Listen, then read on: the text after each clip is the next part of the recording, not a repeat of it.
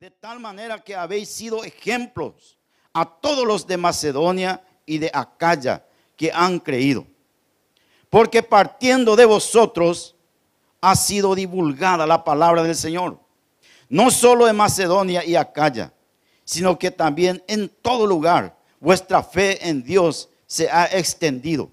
De modo que nosotros no tenemos necesidad de hablar nada, porque ellos mismos cuentan de nosotros la manera en que nos recibisteis y cómo os convertisteis de los ídolos a Dios para servir al Dios vivo y verdadero.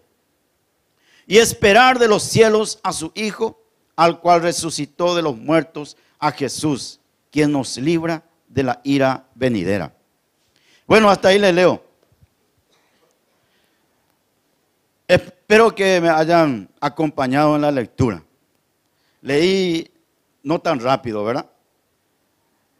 Escucharon bien lo que el apóstol decía por estos hermanos. Cómo él se dirigía, dando gracias a Dios por ellos, por los tesalonicenses. Y siempre dice, en sus oraciones, él le tenía en cuenta a estos hermanos. ¿Saben por qué, hermano? Vamos a ir desarrollando después. ¿Por qué? En, este, en estos pasos de fe en la vida del creyente hay, hermanos, escalas. Siempre cuando se habla de pasos de fe, se empieza cuando hay arrepentimiento. Ese es el primer paso para toda persona. Sin ese paso no hay el segundo paso. El primer paso es el arrepentimiento y de aceptar a Jesús en el corazón. ¿Cuál es el primer paso que vos y yo hemos hecho en esta vida cristiana? Bueno, de aceptar a Jesús en nuestro corazón.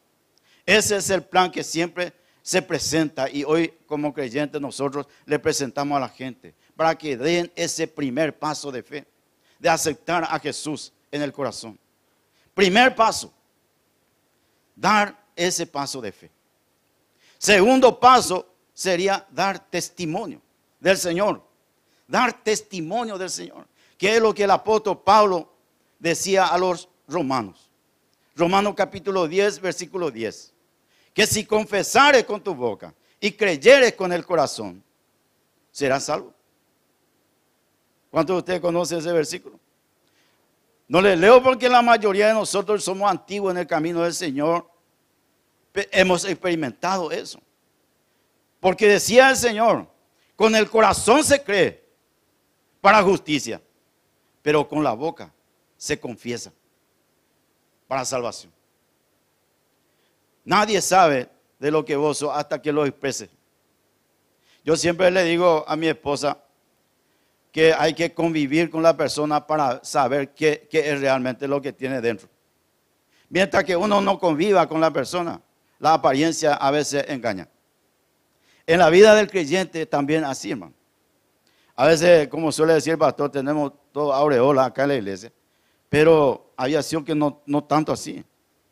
Entonces, estos creyentes llenaron todas estas características.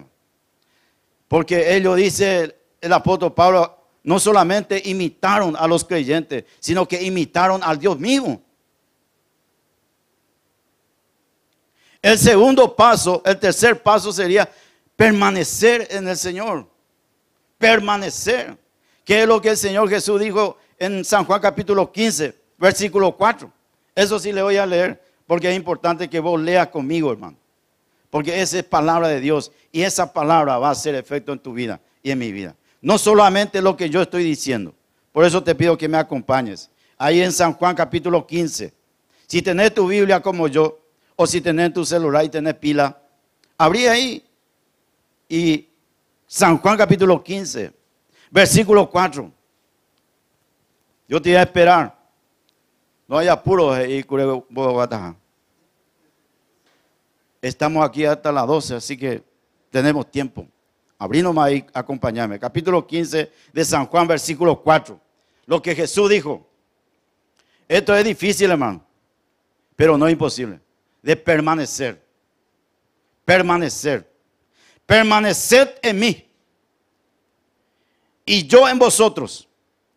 Como el pámpano no puede llevar fruto por sí mismo si no permanece en la vid, así tampoco vosotros si no permanecéis en mí. La permanencia, la perseverancia es importante. El creyente tiene que aprender esto. Nosotros, vos, yo, tenemos que aprender esto. Que separado del Señor no somos nada y no podemos llevar fruto para la gloria de Dios. No vamos a poder llevar fruto para la gloria de Dios. Esto nos dice el Señor, que cada persona, cada persona que cree en Él, tiene que permanecer en Él. ¿Y cómo permanecer en el Señor? Obedeciendo lo que acá dice en su palabra. Eso es, hermano. Demostrar al Señor amor, permanecer en Él. No hay otra forma de demostrar que le amamos a Dios. ¿Cómo vas a demostrar a Dios tu amor? ¿Cómo yo voy a demostrar a Dios mi amor? No, no, imposible. No le puedo decir, Señor, yo te amo. Y con mis hechos estoy negando todo lo que digo. Por eso el Señor dice, si me aman, obedezcan lo que yo les digo. Esa es la única forma de demostrar el amor de Dios. Entonces el tercer paso es permanecer en el Señor. Permanecer en el Señor. Estamos en el tercer paso. Primer paso, lo que vos y yo hemos hecho, de aceptar a Jesús en nuestro corazón. Segundo paso es inmediatamente viene desde el primero. Los que tienen hijos acá saben eso, cómo es cuando el bebé está aprendiendo a, caminar. Lo que todo mamá, todo papá quiere, que ya camine ya. Ya se cansa de cambiar pañal, que esto, que aquello. Que camine, que crezca y que se desempeñe solo nomás ya. Pero mientras que das los primeros pasos, hay que estar así. Que no se caiga. Pero igual nomás se cae. Igual se cae. Pero cómo da gusto y da alegría, hermano, cuando da los primeros pasos. Los primeros pasos. Impresionante. Nosotros que tenemos hijos sabemos eso porque lo hemos vivido, experimentado eso. Qué gusto que da. Ya camina. todo el mundo le pregunta, ya camina. Todo quiere que camine. No solamente que gaste, sino que camine. Y el creyente también, hermano, tiene que aprender a caminar, pero de la mano del Señor. No separado de Él. Porque separado de Él, ya el Señor nos dice que nada somos y nada podemos hacer. Estamos hablando en la parte espiritual. En la parte espiritual. Que va muy de, mano, hermano, en la parte física, en la parte física. Por algo el apóstol Pablo pone como ejemplo la, parte humana, la parte física, los miembros del cuerpo. Entonces, tercer paso sería permanecer en el Señor. Y el cuarto paso, el cuarto paso es tomar cada día nuestra cruz y seguir. Jesús dijo en Lucas capítulo 9, versículo 23. Si alguien quiere venir en pos de mí, niéguese niéguese a sí mismo y tome su cruz cada día y sígame. Eso lo vivió el apóstol Pablo, lo experimentó. Por eso él dijo a, los Gálatas, con Cristo estoy juntamente crucificado y ya no vivo yo, más vive Cristo en mí.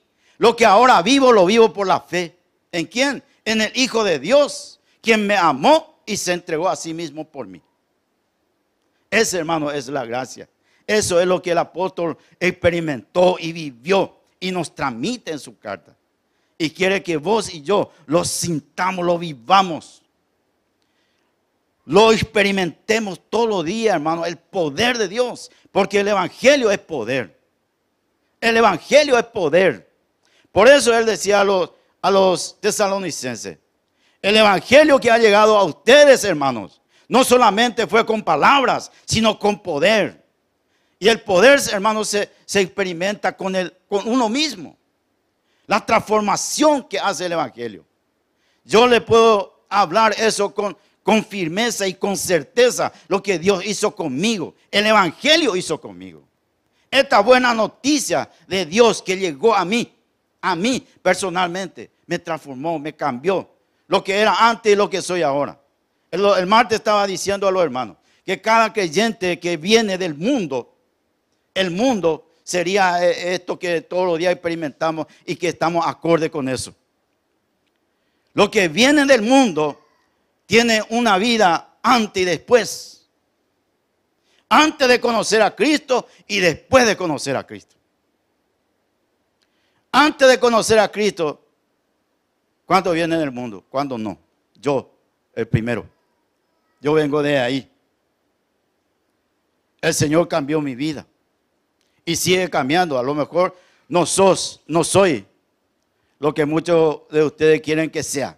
Que tenga ala y todas esas cosas acá, ¿verdad? No. Todavía no. Ni no voy a, a lo mejor no voy a llegar a eso eh, de alas naturales. Pero espiritual sí vamos a tener. Vamos a volar arriba. Entonces, hermano, el Señor cambia, transforma. Eso hace el Evangelio. Pablo escribiendo a los romanos decía, yo no me avergüenzo, ti el Evangelio. Es la noticia de parte de Dios. Porque es poder de Dios. ¿Para qué? Para transformar, para salvación. Para salvación. Entonces ese sería el, el cuarto paso. De experimentar eso, hermano. Dios solamente puede hacer eso.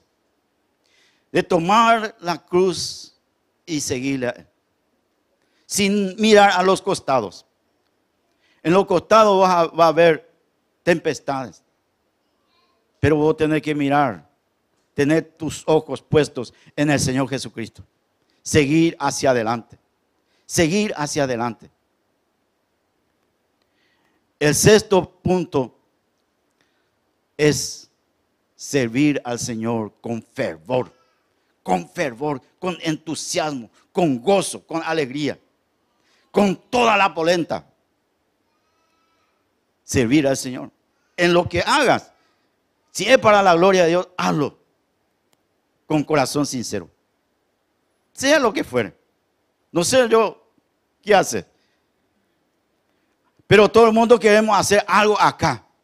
No, es donde quiera que sea poder hacer algo.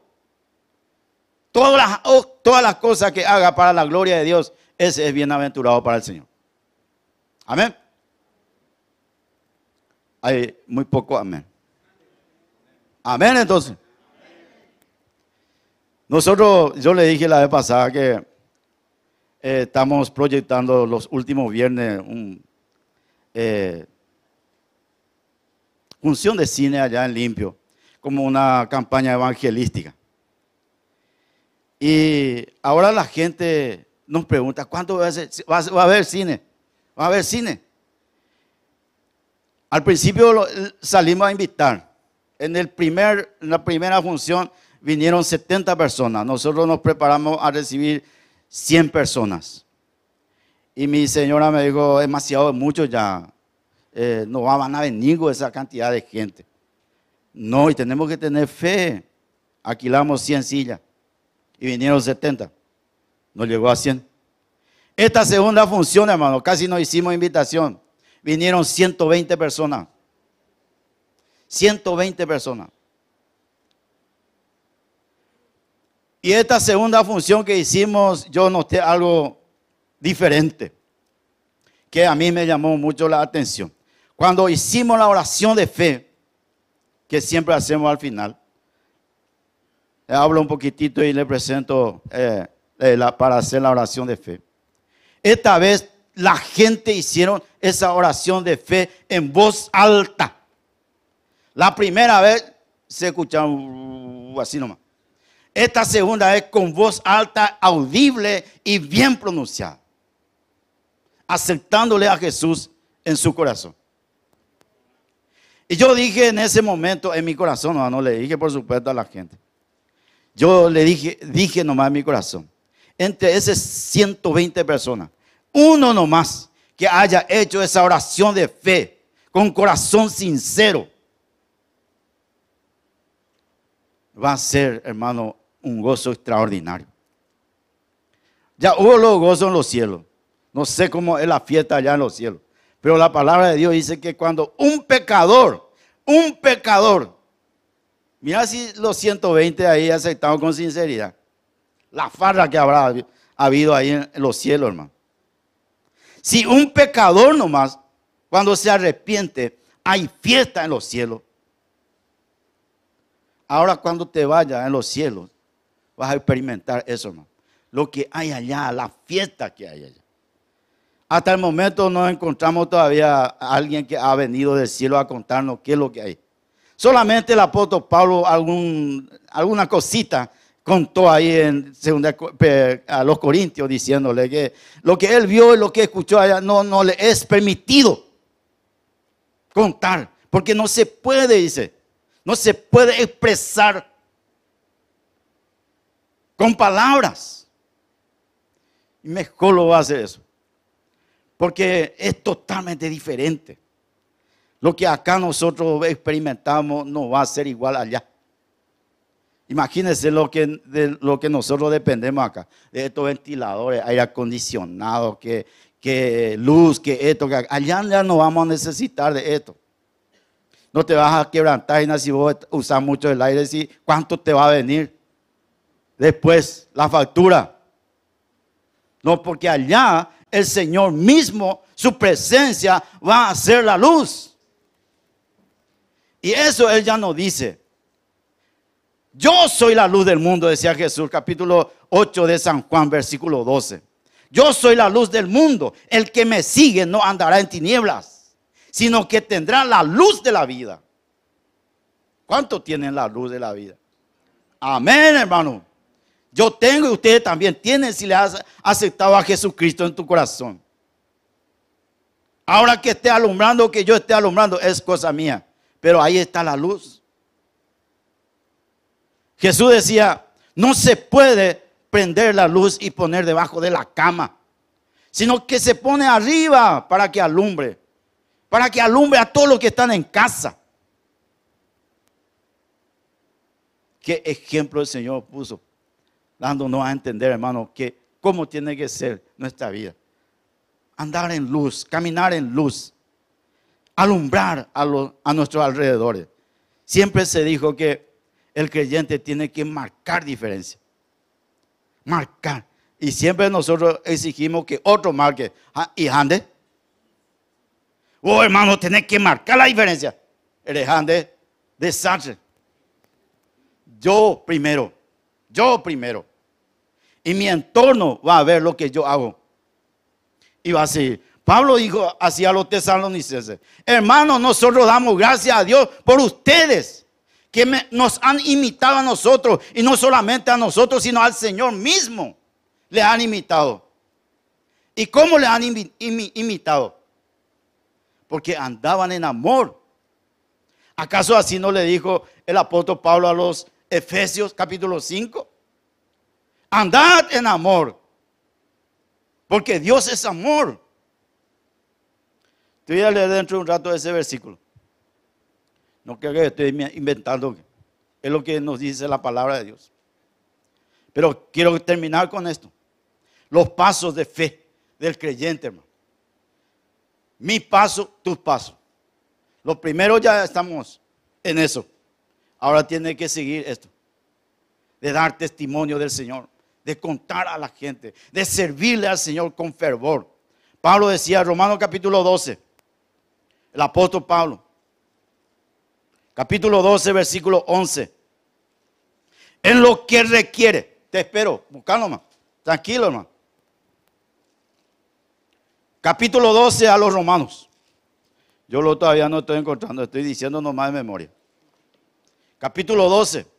Menos mal que en, en los tiempos del apóstol Pablo no había esta tecnología de celulares, no, no íbamos a tener esto. Menos mal. Dios en su sabiduría acomodó todo. Si no estaba, íbamos a estar todavía entretenidos con el celular.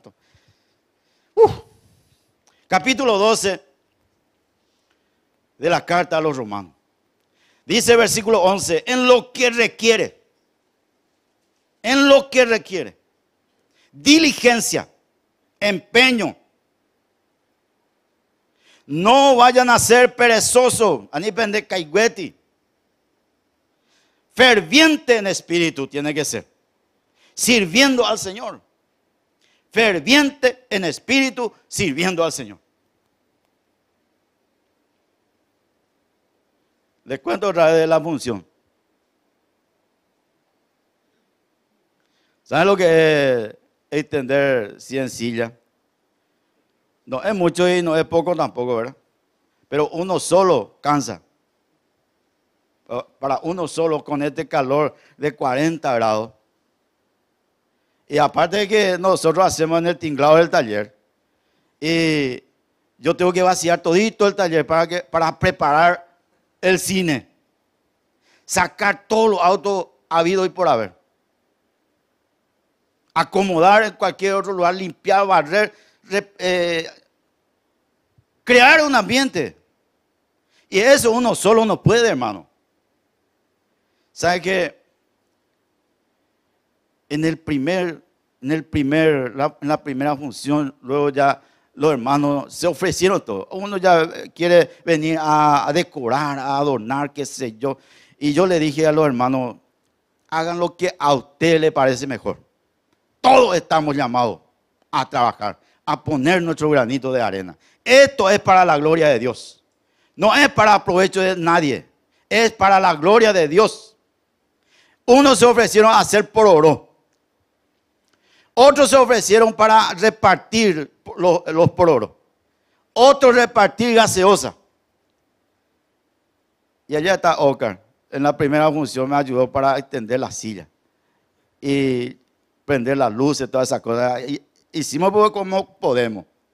Y en el cine pues siempre hay luces que se van apagando, todas esas cosas.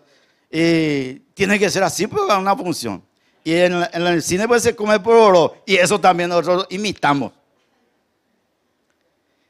Y bueno, hermano, fue una experiencia y es una experiencia que a lo mejor yo con decirle nomás ustedes se van a reír con todas esas cosas, pero nos gozamos porque estamos haciendo para la gloria de Dios. Y da gusto cuando nos ponemos la pila y hacemos con amor y por amor. Que es lo que estos hermanos de Tesalónica hacían. Con amor. Ellos demostraron eso. Demostraron con su testimonio hicieron, dice, obra de fe, obra de amor y perseverancia en la esperanza de nuestro Señor Jesucristo. Y acá dice el apóstol Pablo a, estos hermanos romanos, en lo que requiere diligencia, no perezosos, ferviente en espíritu, sirviendo al Señor, gozosos en la esperanza, sufridos en la tribulación, constante en la oración. Qué cosa. ¿Qué cosa? Este sufrido nadie quiere. Ese gozoso sí, pero sufrido no. No, deja subir. Y esto es traído, hermano. No, esto es para la gloria de Dios. Lo que acá pasamos no tiene comparación, dice, con la gloria venidera. Pablo acaso no sufrió por el Evangelio persecución, garroteada, apedreada, herea. Todo por la gloria de Dios, por la causa del Señor. Y el Señor estaba a su lado. Cuando él se decaía en su ánimo, el Señor aparecía junto a él y le dice, no temas, Pablo, siga adelante, yo estoy contigo, habla, habla, sigue haciendo la obra porque yo estoy contigo. Y eso parecía ser que al apóstol le inyectaba nuevas fuerzas, nuevas fuerzas para seguir, para seguir. Y eso es lo que nosotros, hermanos, tenemos que experimentar todo, porque cada día hoy encontré la inyección. Debilitapa, ñañe pa. Y siempre por el Señor se, le, se termina. En esta semana me encontré con dos hermanos. Hay ese cinto a Jerez. cada cosa que te dice, hermano, por el cual ellos se excusan para no congregarse. Y la palabra de Dios dice bien claro, no dejen de congregarse, porque el tiempo es malo. Ah, y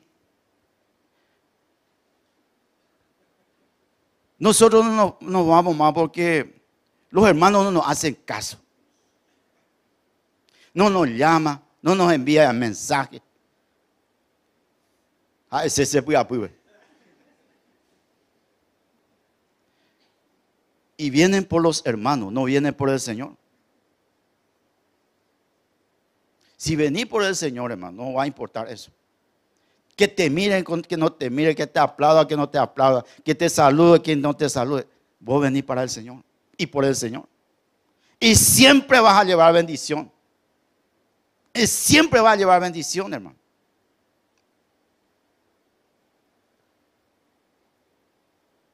En el Señor hay contentamiento. Eso tenemos que aprender. Pablo, Pablo lo vivió, lo experimentó.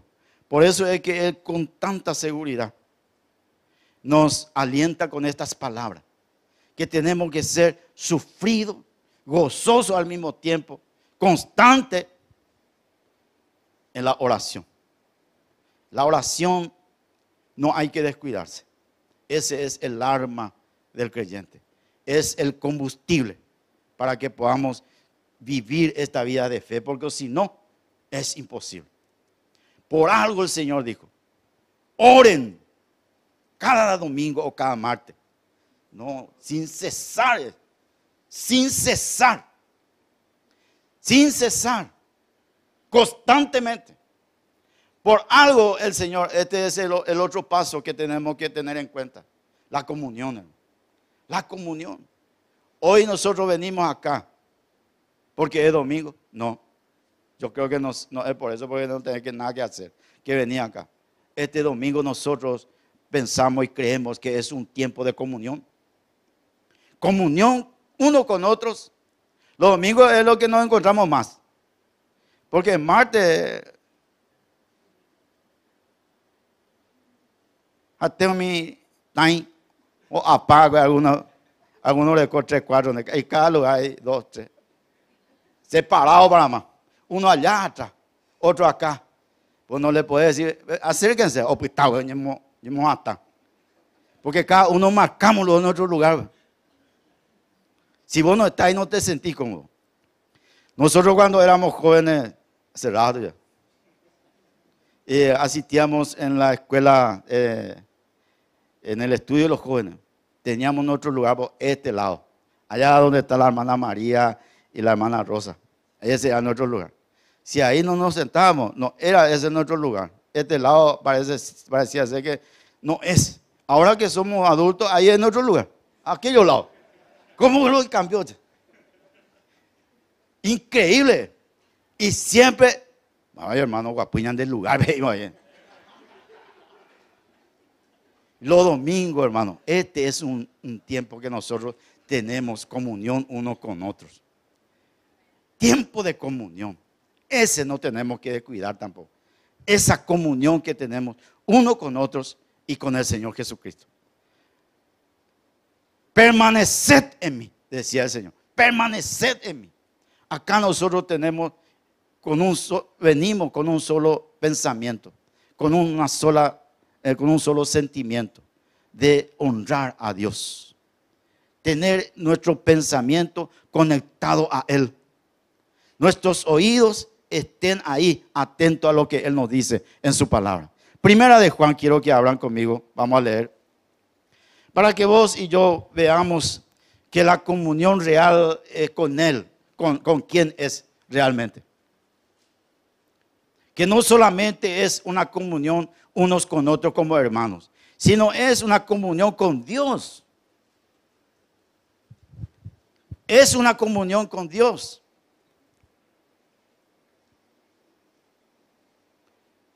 capítulo 1 de Primera de Juan, versículo 3 en adelante. Dice el apóstol Juan. Yo siempre digo que la carta del apóstol Juan, el evangelio de Juan, nos habla del amor de Dios manifestado para nosotros. Él habla mucho del amor. Y de ahí encontramos en el evangelio de Juan capítulo 3 ese famoso versículo de tal manera amó Dios al mundo que ha dado a su Hijo unigénito para amar. Que ha dado a su Hijo unigénito para que todo aquel que en Él cree no se pierda, mas tenga vida eterna. Y a través de ese Hijo unigénito, que dio su vida por vos y por mí en la cruz, es que tenemos comunión con el Padre hoy. Y dice el apóstol Juan, versículo 3, lo que hemos visto, dice él, y oído, eso os anunciamos. ¿Para qué? Para que también vosotros tengáis comunión con nosotros. Y nuestra comunión verdaderamente es con el Padre y con su Hijo Jesucristo. ¿Se dan cuenta, hermano? La dimensión, la altura, la potencia que tiene esta palabra. Que nuestra comunión verdaderamente es con el Padre y con su Hijo Jesucristo. Tu comunión y mi comunión es con Dios. Está bien conectado. Así como tu celular a veces se queda sin batería. Hey, algún. No tenés cargador, no tenés. ¿eh? No, tiene que perder esa, esa comunicación. Entonces, desesperado busca un cargador para cargar su batería de su celular, su celular. Él quiere seguir teniendo contacto con las redes y a ese hermano Carlos, las redes. Entonces, enchufa por la fuente para cargar su batería se conecta a la fuente de energía. Hoy nosotros tenemos esa fuente disponible para conectarnos. Y eso es lo que venimos a hacer. Conectarnos con la fuente. De acá vos tenés que salir con energía renovada. Pilas cargadas. Porque te espera todo este día, toda la semana, porque hoy inicia. Siempre pues, diciembre es un mes de fiesta. Hoy para la gente. Así allá, ah, porque hoy la plata. Ya ya pose, hermano, la contener ese vehículo. Hoy la plata. Aguinaldo. Aguinaldo la tema. Enero, gente, hasta hoy dos meses hoy va la enero. 90, 60 días parece ser enero. Entonces diciembre ahí. Y muchos aprovechan. Y nosotros tenemos que aprovechar. Porque con el Señor todos los días es alegría. Es gozo. Es, Él es la fuente, pues. Si vos no estás conectado a la fuente, por más que tenga esto, por más que tengo, tenga todo lo otro, y no tenés al Señor, regresa en esa situación. Nada, nada todo va a ser un desperdicio de tiempo, un desperdicio de plata, un desperdicio de todo. Salomón eso ya lo dijo. Que hay gente que el Señor le permite tener todo. Riqueza, poder, herea, pero Dios no le da facultad de disfrutar de ella. Pero hay otro que el Señor le da todo y le da facultad de disfrutar. Ve gusto. Entonces vos lo que tenés disfrutar con alegría, con gratitud al Señor. Porque reconoces que de Él proviene todo. Harei purucuá. Porque sabes de dónde viene. ¿De dónde viene que vos solamente sos un administrador? Entonces esta comunión que debemos nosotros tener es indispensable, que vos y yo tenemos que practicar comunión con Dios y con su Hijo Jesucristo, que es a través de Él tenemos comunión con el Padre.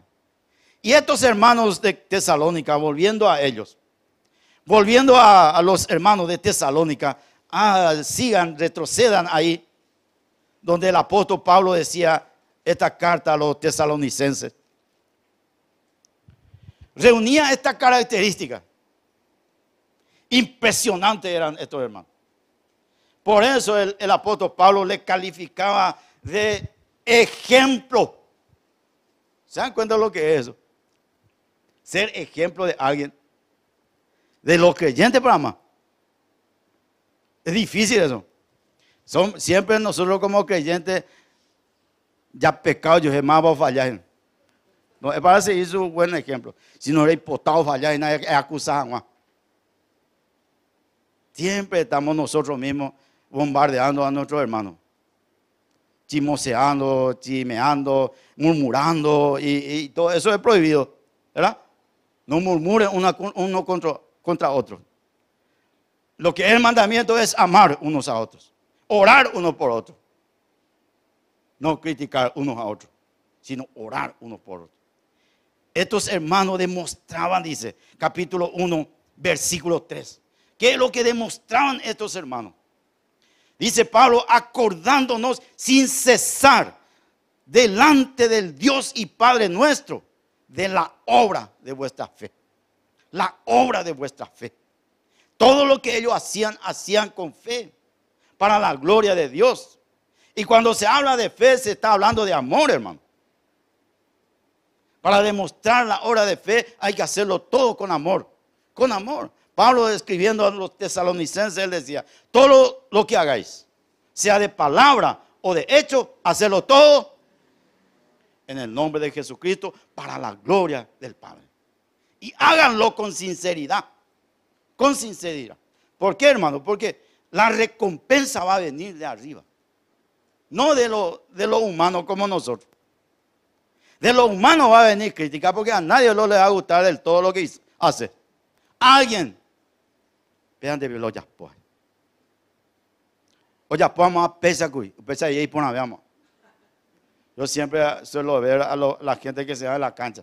Esta es la galería con su panza así como yo también.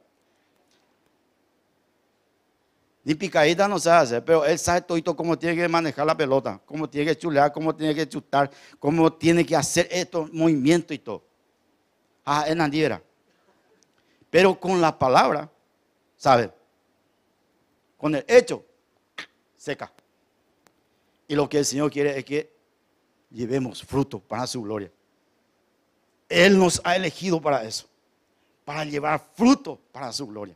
Separado de mí, dice el Señor, ustedes no van a llevar ni un fruto, pero unidos a mí van a tener, llevar mucho fruto, mucho fruto. Estos hermanos demostraron obra de fe, obra de fe y también trabajo, trabajo de vuestro amor y la constancia que tenían. Una vez de yo disparama. No da ya podemos hermano Julano o mañana ahí se Entonces, do Windman, do apoio. O desaparecer, nadie sabe por qué. Él desapareció, ¿no? Y después de mucho, vos sabés que en otro lado se está congregando. O Pepe murmura. ¿Sabe por qué vine, hermano, con usted? Porque allá Pepe amó. Como hay excusa. Estas gentes eran realmente personas renacidas y que hacían como para el Señor las cosas. Perseveraban, dice en la esperanza en nuestro Señor Jesucristo. ¿Y qué dice más? Versículo 6. Lo que, lo que practicaban estos hermanos. Vinisteis a ser imitadores de nosotros y del Señor Jesucristo. Del Señor. Vinisteis a ser imitadores. A los Efesios, Pablo le exhortaba así, sean ustedes imitadores de Dios. Sin embargo, a estas gente, a estos hermanos de Tesalónica, él, él afirmaba que ellos eran imitadores de Dios, imitadores del Señor, porque hacían las cosas con amor, no esperando tener recompensa por lo que hacen, porque entendían perfectamente que la recompensa va a traer el Señor. ¿Se acuerdan lo que el Señor decía ahí en Apocalipsis? He aquí yo vengo pronto y mi galardón conmigo. ¿Para qué? Para recompensar a todo aquel que han obrado de tal manera.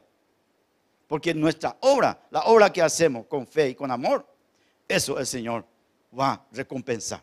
Y lo va a recompensar en público. ¿Quieren recibir recompensa? Acá Junior nomás quiere decir. Y allá Jorge. Gloria a Dios, hermano. Reciba la recompensa por la obra que haces para el Señor. Entonces estos hermanos eran imitadores. Y recibieron la palabra, dice, en medio de gran tribulación, problemas, dificultades. Y ellos recibieron la palabra en esa situación. Perseveraron con gozo en el Espíritu Santo. ¿Cuántos de ustedes son perseguidos por ser creyentes? Yo por lo menos, nadie ni, algunos no, no me hace caso nomás, porque saben que soy creyente. Pero nadie te, te, grita, de, de, amor. Nadie. Acá en nuestro país nosotros tenemos esta libertad.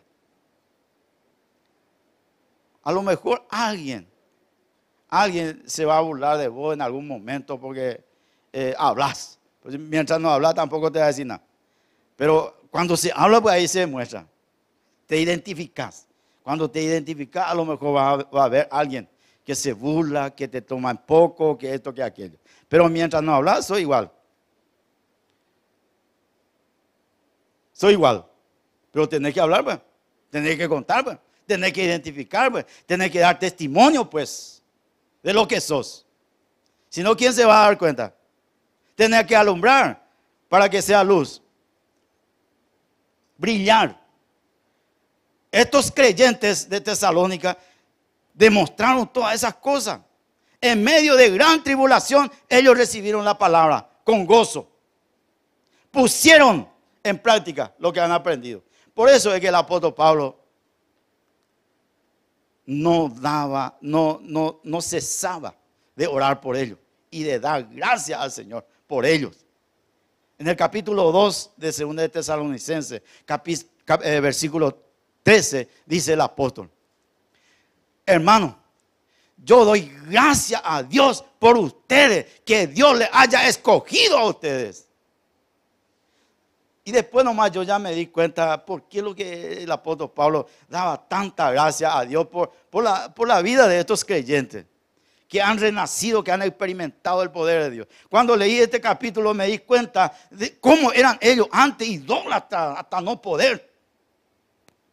Y cómo se convirtieron, dice, de los ídolos y a servir al Dios vivo y verdadero. Y me identifiqué con ellos. Yo antes no sé lo, qué es lo que era. Porque cuando leí lo que decía el apóstol Santiago de la religión, me quedé ahí tirado porque la religión pura delante de Dios no era, la religión que yo creía, que yo decía que, sí, que era. Yo aparentemente era religioso allá. Y era, era idólatra también. Tenía todo lo que servía a Dios, que me iba a la iglesia, que me confesaba, que la hostia, que peamoa. Nunca ne la vino. Ustedes que han sido como, como, yo también, que se iban a la iglesia, siempre comía vos la hostia, hasta ahí no. Pero el otro no te invita con el vino. Oh, uh. Vino no. Vino es solamente para los sacerdotes de, de y de la Y eso yo practicaba. Y con eso aplacaba lo que era yo. Entonces era para mí, yo era religioso. Y cuando leí lo que decía el apóstol Santiago, la religión pura y sin mácula delante de Dios, la religión que yo seguía no era la religión había sido. Era. Porque ahí dice Santiago que eh, la religión pura y sin mácula delante de Dios es visitar a los huérfanos, ayudar a las viudas y apartarse del mal. Hace un Pepe en medio, metido en el mal. Pepe ya apótima. Y me identifiqué con estos hermanos. Estos hermanos de Tesalónica eran idólatras. Y Dios les transformó, hermano.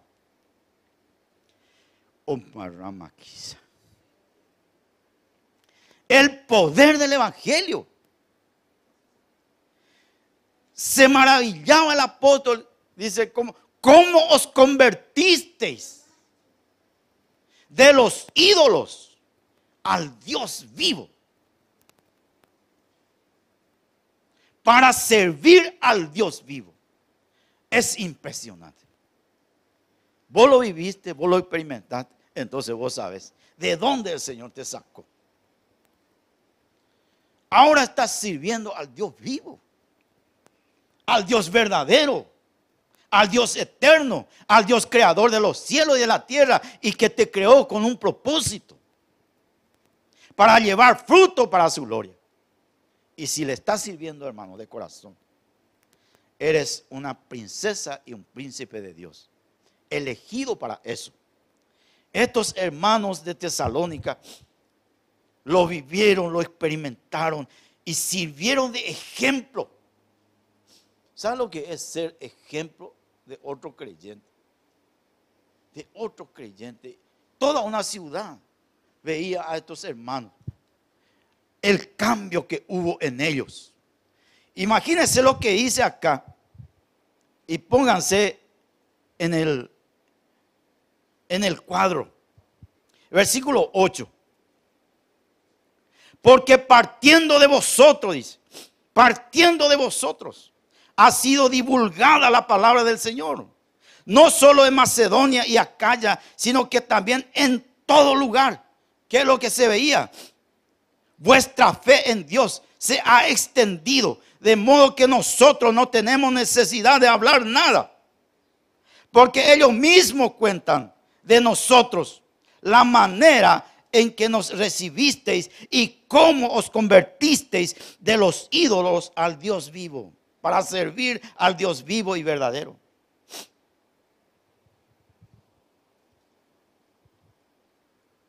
Testimonio vivo y verdadero. Vida cambiada, transformada. Que se veía. Siempre se dijo que el creyente espiritualmente tiene un olor para que es para el Señor un olor fragante, de perfume, cuando está viviendo acorde a la palabra. Y que para el mundo, cuando más vos estés cerca y camine con el Señor, para el mundo va a ser fuchila, para el mundo. Pero para Dios, olor fragante. Olor fragante. Cuanto más vos camines de la mano del Señor, para el mundo vas a ser un tipo o una chica o una señora o quien sea, un amargado, un destornillado. Pero para Dios va a ser algo diferente. Príncipes y princesas, bendito del Señor.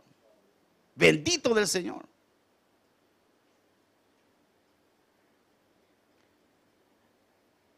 El testimonio de estos creyentes se olía por todos lados. Dice el apóstol Pablo, nosotros ya ni siquiera hablamos porque la gente mismo cuenta de ustedes. ¿Qué es lo que el Señor hizo con ustedes? ¿Cómo les cambió? ¿Cómo les transformó? Y más, vinisteis a ser ejemplo. Ejemplo. Y por último, en ese tiempo, en ese tiempo del apóstol Pablo, en ese tiempo que estos hermanos recibieron el mensaje, ya ellos estaban esperando la gloriosa venida de nuestro Señor Jesucristo. Dice, aguardando, aguardando qué cosa? Esperando de los cielos, versículo 10, a su Hijo, al cual resucitó de los muertos, a Jesús, quien nos libra de la ira venidera. ¿Cuánto tiempo hace eso? Para nosotros es muchísimo tiempo. Dentro de poco va a ser mi cumpleaños. Ya no quiero lo contar cuántos años. Y la gente quiere saber cuántos años tiene. O mañana en Acane, o mañana de Robare, o mañana en Molde. Y ellos ya se imaginan, yo va a tener.